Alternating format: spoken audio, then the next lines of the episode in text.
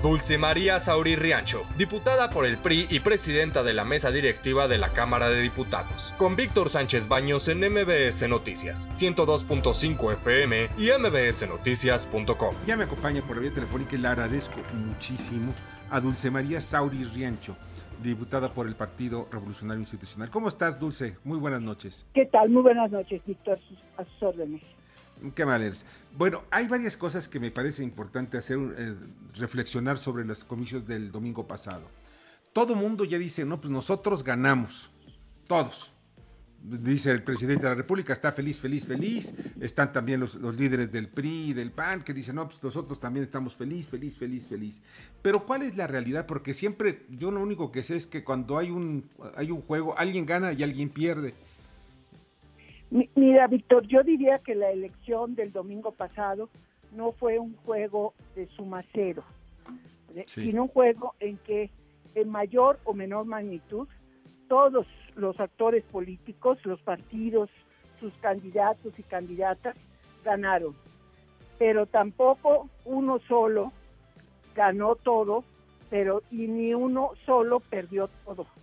en ese sentido, el sentimiento este de de júbilo que se ha manifestado, pues se parte de ver la, eh, el vaso medio lleno, porque los adversarios se encargan de ver el vaso medio vacío. Yo diría la parte eh, que debe tener muy contento al presidente de la República y a su movimiento, pues son los triunfos en las gubernaturas de los estados, porque esto le da a Morena una presencia territorial que no tenía antes del 6 de junio. Eh, esto, por el contrario, al PRI lo debe tener triste y preocupado, porque mi partido perdió pues, las ocho gubernaturas que encabezaba.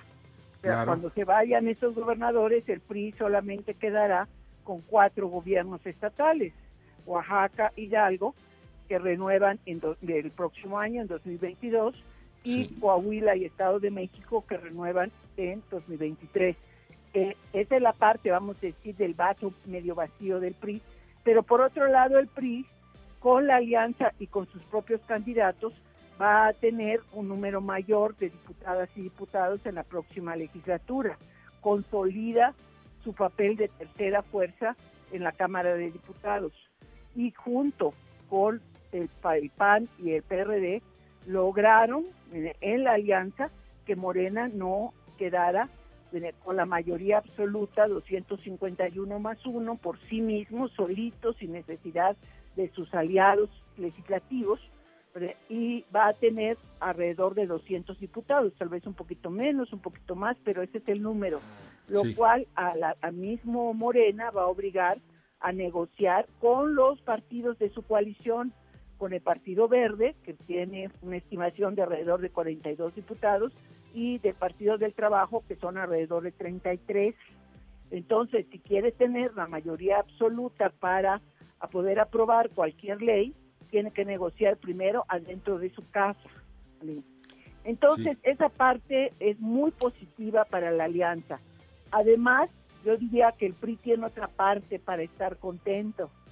Y esa tiene que ver con una recuperación real del PRI en el Estado de México. O sea, no solo en la elección federal, sino también en los ayuntamientos y en la propia configuración del Congreso del Estado. Y el PAN tiene sus motivos. Bueno, tenía en juego cuatro gubernaturas, logró conservar por muy buen margen dos de ellas, tiene eh, un incremento importante en el número de diputadas y diputados del PAN, hay una estimación de alrededor de 112 para ellos, y eh, lograron en la alianza avances muy relevantes en la Ciudad de México y en toda la zona del Valle de México, eh, especialmente en los municipios conurbados eh, eh, de Naucalpan, Tlanepantla, Tizapán, etcétera, ¿no? entonces, casi te puedo decir que por eso todos pueden decir que están contentos. Ahora, otra cosa es lo que haya que hacer para realmente enfrentarse a una a una situación en que lo que debe de predominar en el análisis es porque pues fracasó el PRI en su intento de ganar ocho gubernaturas. Yo hablo por el PRI porque es mi partido, pero cada partido tiene sus propias eh, evaluaciones que hacer, ¿no?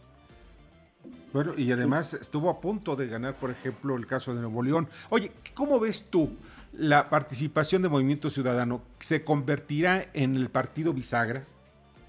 Mira, yo creo que el Movimiento Ciudadano, más que bisagra, porque eh, aún sumando eh, al, al eh, a Morena con el Partido del Trabajo, con el Partido Verde, este, más Movimiento Ciudadano no alcanzan los 334 diputados y diputadas, que es la mayoría constitucional. O sea, la bisagra opera cuando dice, sí te doy la mayoría, no te la doy. Eh, yo vería más bisagras para efectos prácticos al Partido Verde con Morena, porque es el que le puede dar los votos a Morena para reformar leyes. Para reformar la Constitución, en la configuración que parece que va a tener la próxima legislatura, tiene que hablar con la oposición en su conjunto. Y para mí no hay otra manera de negociar para la próxima eh, legislatura que como oposición conjunta ningún partido, ni siquiera el PAN, que es el que tiene más diputados por sí mismo, puede eh, evitar, eh, eh, o más bien, no puede dejar de reconocer que necesita a los otros. Es cierto. Bernardo Sebastián. Y precisamente en ese, en ese esquema de lo que es la, el gobierno y apoyo y legislación conjunta, sabemos que el juego político es estira y afloje qué es lo que está dispuesto a hacer los pues los nuevos diputados y legisladores y senadores del PRI por el beneficio de México. A ver, mira, yo no sé qué vaya a estar eh, dispuesta a hacer la próxima legislatura, pero sí puedo decir lo que hicimos nosotros, pero, bueno, nos resta un poco más de dos meses antes de que esta legislatura se agote, y salvo que hay un periodo extraordinario, ya no nos volvemos a reunir.